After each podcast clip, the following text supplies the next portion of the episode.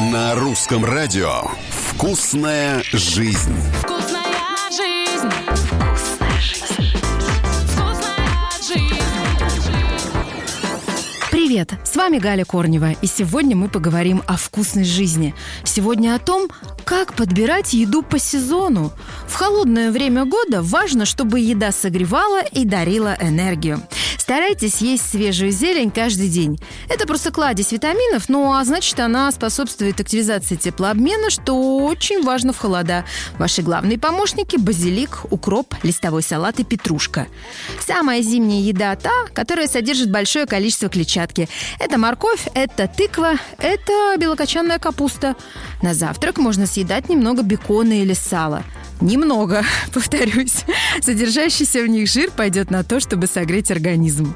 Помогает теплообмену холестерин, который стимулирует синтез гормонов, которые необходимы для хорошего метаболизма и производства энергии. Прекрасен имбирь.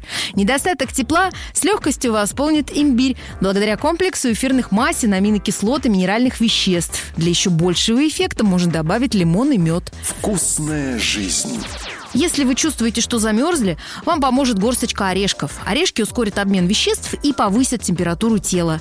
В зимние дни необходима пища, богатая пищевыми волокнами. Лучшие помощники – это гречка, это кукуруза, это бурый рис, это рожь.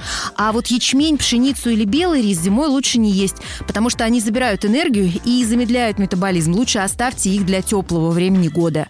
Чтобы чувствовать себя тепло в морозное время, ну и чтобы кожа была защищена от раздражений, необходимо употреблять омегу-3.